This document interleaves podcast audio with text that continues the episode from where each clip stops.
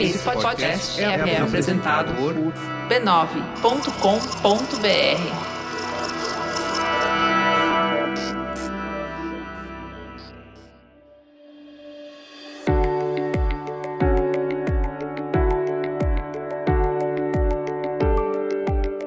Mamilos e Bradesco apresentam Vem Até Mim, um conto de Ricardo Terto.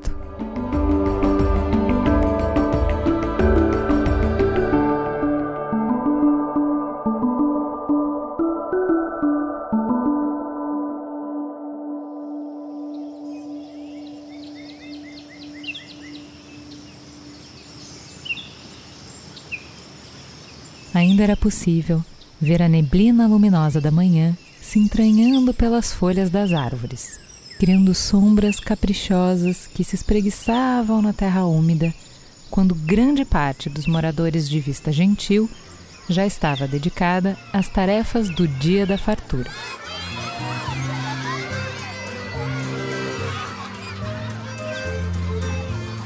O festejo marca a data em que a humanidade venceu a fome Hoje, uma palavra empoeirada.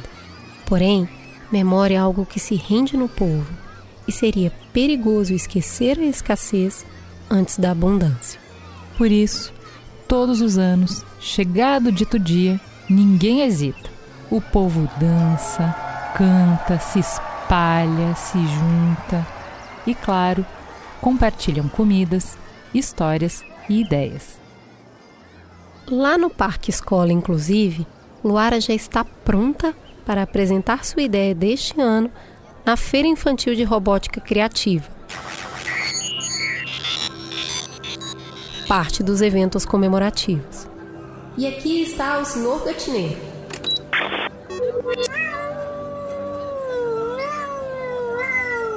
Luara, com toda a convicção dos seus 10 anos, aponta para o protótipo que criou ao longo dos últimos meses. Um simpático gato robô cuja cauda vira um regador. Mas não se enganem, não se trata somente de um gato regador comum, explica Luara. Em seguida, pega o bandolim que carrega no ombro e dedilha algumas notas. Isso faz o senhor gatineiro caminhar e gingar a cauda, regando o pequeno jardim de hortaliças do pátio.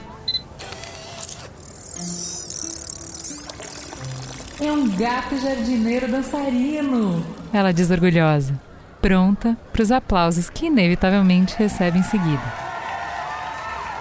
É a união de três coisas que todo mundo gosta: gatos, regadores e música. Não tinha como dar errado, ela conclui. Luara queria contar para os seus colegas entusiasmados tudo sobre os códigos que criou e de onde veio a ideia de transformar o bigode do senhor gatineiro na captação de bateria de energia solar. Mas ela precisava apressar o passo para chegar na ponte dos encontros a tempo de ver a avó Isa disputar o concurso Tibum de mergulho. Como o próprio nome diz, vence quem fizer o melhor tibum antes de entrar na água. E aos 75 anos, Isa é uma forte concorrente. Luara, que gosta de pedalar espiando as nuvens, já estava na trilha das hortênsias quando notou um clarão que durou um instante. Foi o suficiente para a menina perceber um drone de carregamento ecossustentável. Ou melhor, um pesca-sol, zuretando de uma maneira estranhíssima em direção à barriga da floresta. Luara encostou a bicicleta na borda da trilha e foi em direção ao risco que o pesca-sol fez ao cair.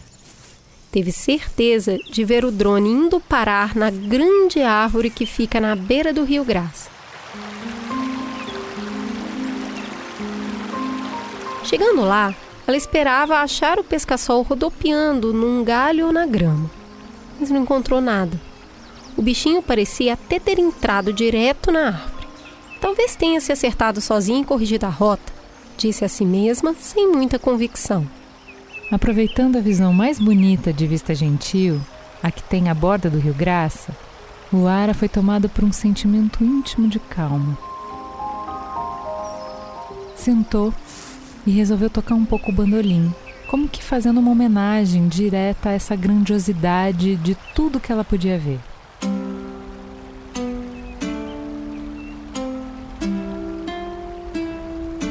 Que música bonita! Disse uma voz surpreendente. Luara teve certeza, mesmo impressionada com esse momento inusitado, que a voz vinha lá de dentro da árvore e que era a voz de uma outra menina.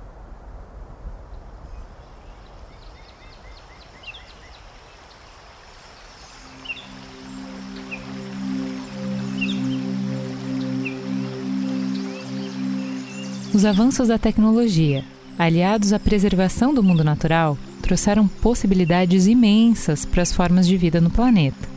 Luara lembrou disso enquanto se levantava e encarava o tronco da árvore. Mas ainda assim, tenho certeza que árvores não falam. Essa última parte do pensamento ela não conseguiu guardar só para si e acabou dizendo em voz alta.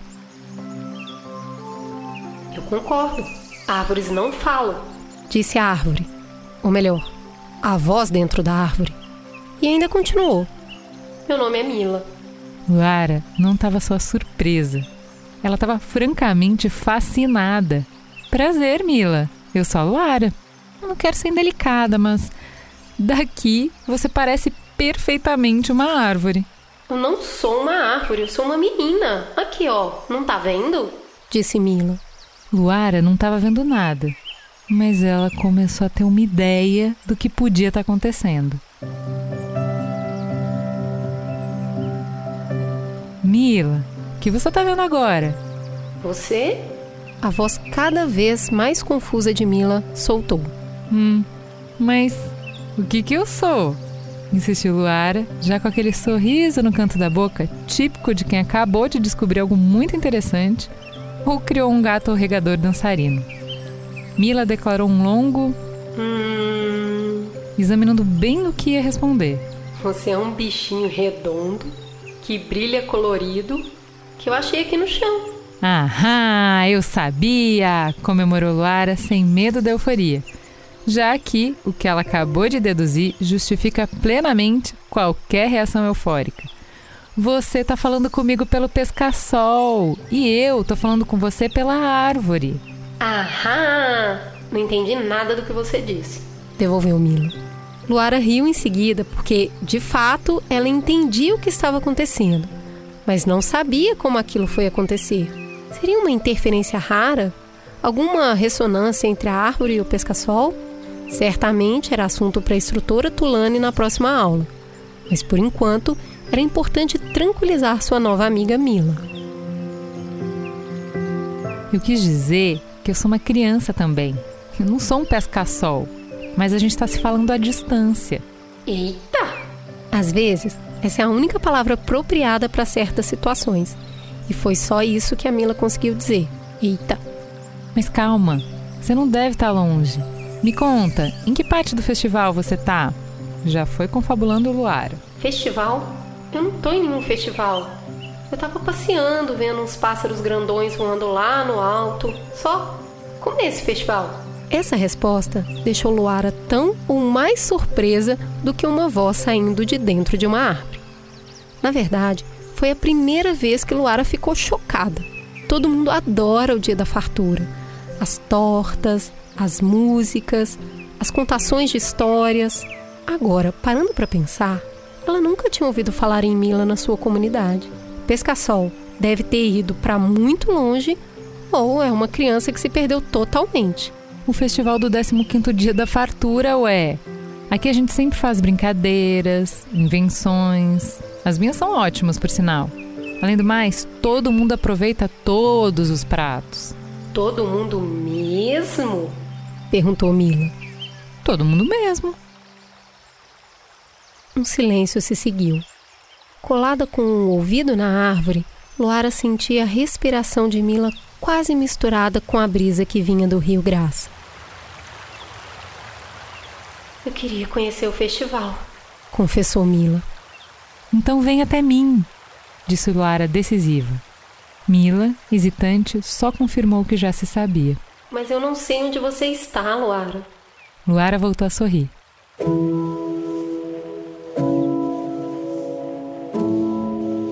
Não esquenta. Eu tenho um plano.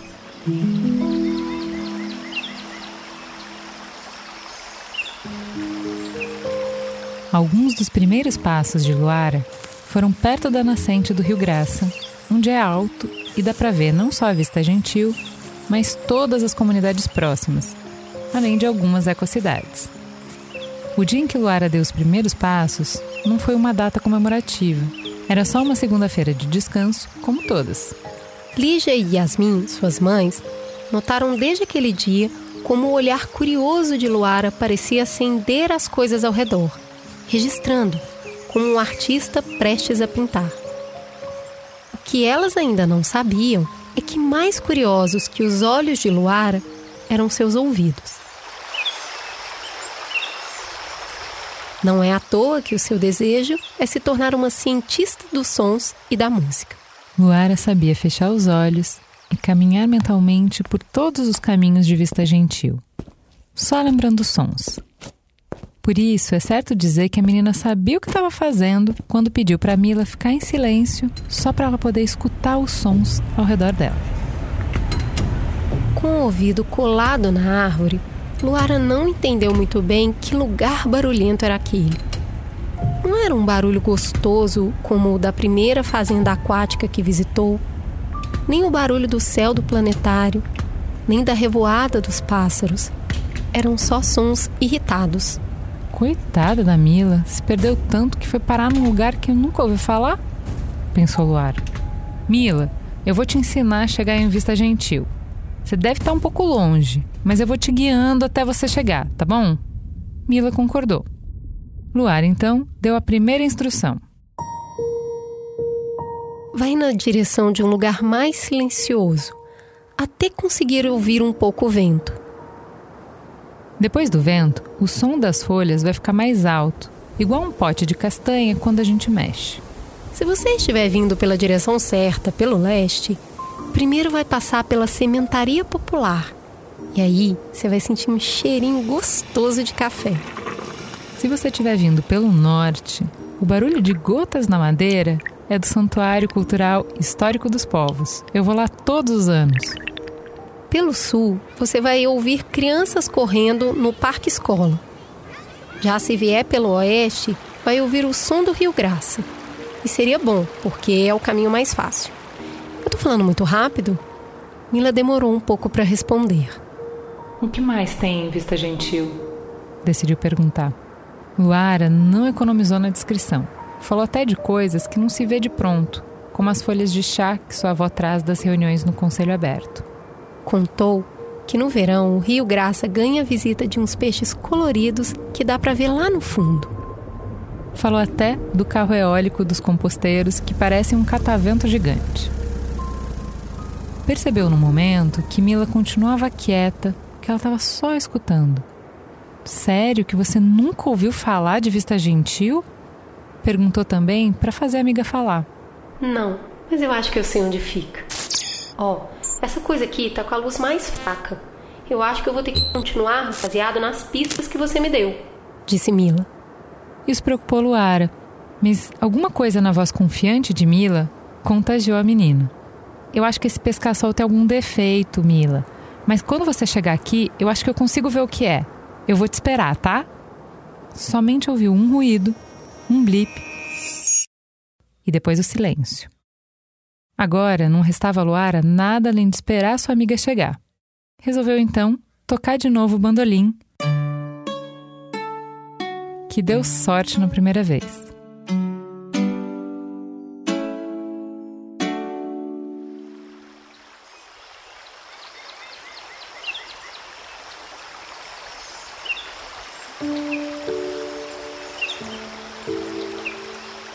Luara trouxe o senhor gatineiro até a beira do rio Graça e deixou ele renovando o tanque de água. De vez em quando, olhava para a árvore por onde escutou a voz de Mila, mas não notava nenhum som em comum. Ao longe, reconheceu o grito das suas colegas de classe para o ápice da feira infantil o troféu Sorvete de Amor. que era literalmente um sorvete de amora feito com leite de coco. Todas ganhavam, não existia nenhuma condição além de querer.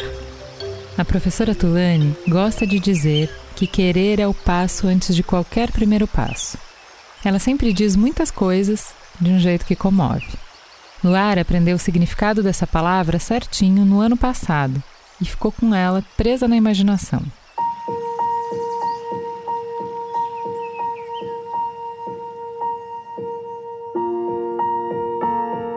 Como ver é como ter um rio que mexe dentro da gente, disse a professora Tulane. Um rio? respondeu impressionada Luara na ocasião. É, um rio, igual a esse nosso, que vai se alargando, se misturando, fazendo contato com tudo ao redor. O que te comove, Luara? A aluna nem hesitou. Música e sorvete de amora.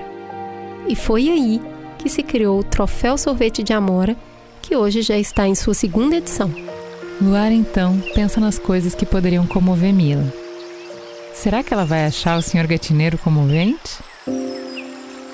Luara observou, na água limpa do rio, uma pedra curiosa perto das patas do robô. Em todas essas passagens pelo lugar, nunca tinha percebido essa rocha que repousava no leito raso. Esticou a mão e, com um pouco de força, retirou aquilo que se revelava um objeto bem antigo, enferrujado, coisa que Luara só viu no museu. Ela limpou um pouco aquilo e foi, a cada passada de dedo, se sentindo eufórica e curiosa. Senhor Gatineiro, isso é mesmo o que eu estou vendo? Se tivesse sido programado para falar, o senhor gatineiro teria dito: Sim, Luara, isso é um pesca-sol. A sucessão de eventos incríveis desse dia da fartura pareciam de fato não ter fim. Não parecia ser um dos modelos antigos, parecia os de última geração. Só que ele estava desgastado como um tronco bem velho. Ué, há quantos anos será que isso deve estar tá aqui? 55 anos, 4 meses e 9 dias, disse alguém.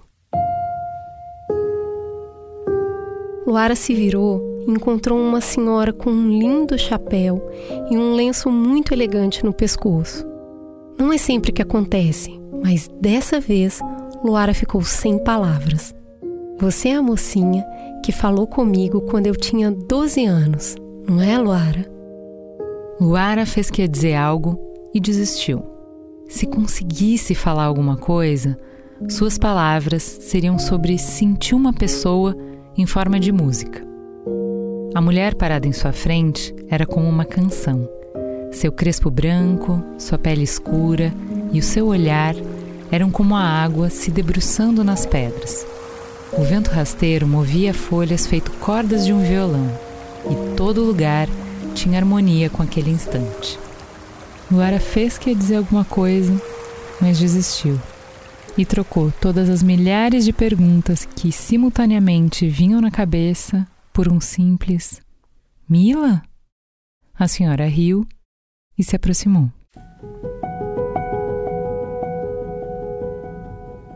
Na hora, eu pensei que realmente eu tinha imaginado tudo aquilo uma voz dentro de um objeto que eu nunca vi, falando sobre um mundo que parecia impossível.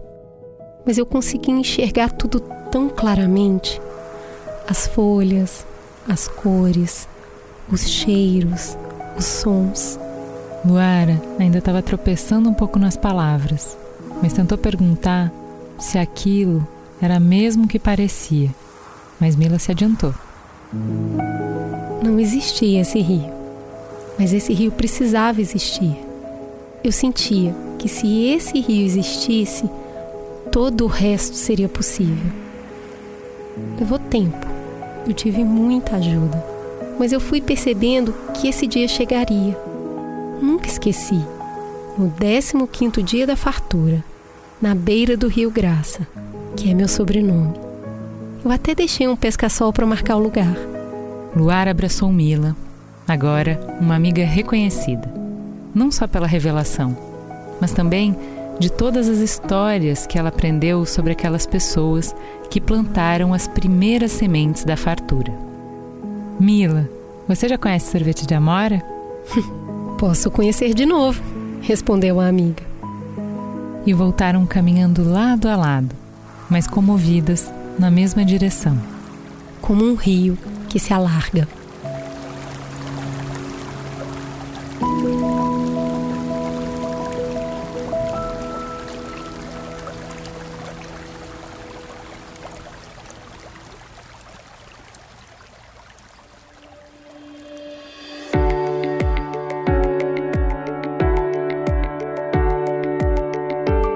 Esse conto que você acabou de ouvir foi inspirado pela seguinte pergunta: Em que mundo a gente viveria se a humanidade atingisse as metas de desenvolvimento sustentável?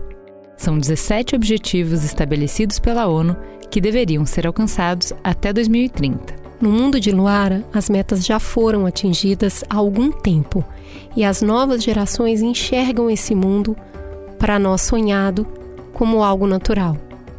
Entre elas, aconteceu a erradicação da fome, representada no conto como o Dia da Fartura, energia limpa e renovável, representado pela energia solar e o pesca-sol. Também há educação de qualidade, representado pela relação de Luara com sua professora e pelo pensamento inovador e empático da menina. Há também saúde e bem-estar, representado pela avó de Luara, esbanjando saúde ao ser uma grande mergulhadora no concurso Tibum. Outros objetivos são sugeridos no conto, como igualdade racial e de gênero, vida na água e vida terrestre, e, claro, cidades e comunidades sustentáveis, como é o caso de Vista Gentil, onde tudo acontece. Existe uma vasta produção de fins de mundo, e de fato, vivemos tempos difíceis. Porém, mais do que uma utopia, Vem até mim é, como o nome sugere, um convite, sobretudo a imaginação. E a imaginação é como um rio que se alarga. Através dela, podemos um dia alcançar uma vista gentil para um futuro mais justo e de fartura para todos. Luara nos aguarda lá, tocando seu bandolim.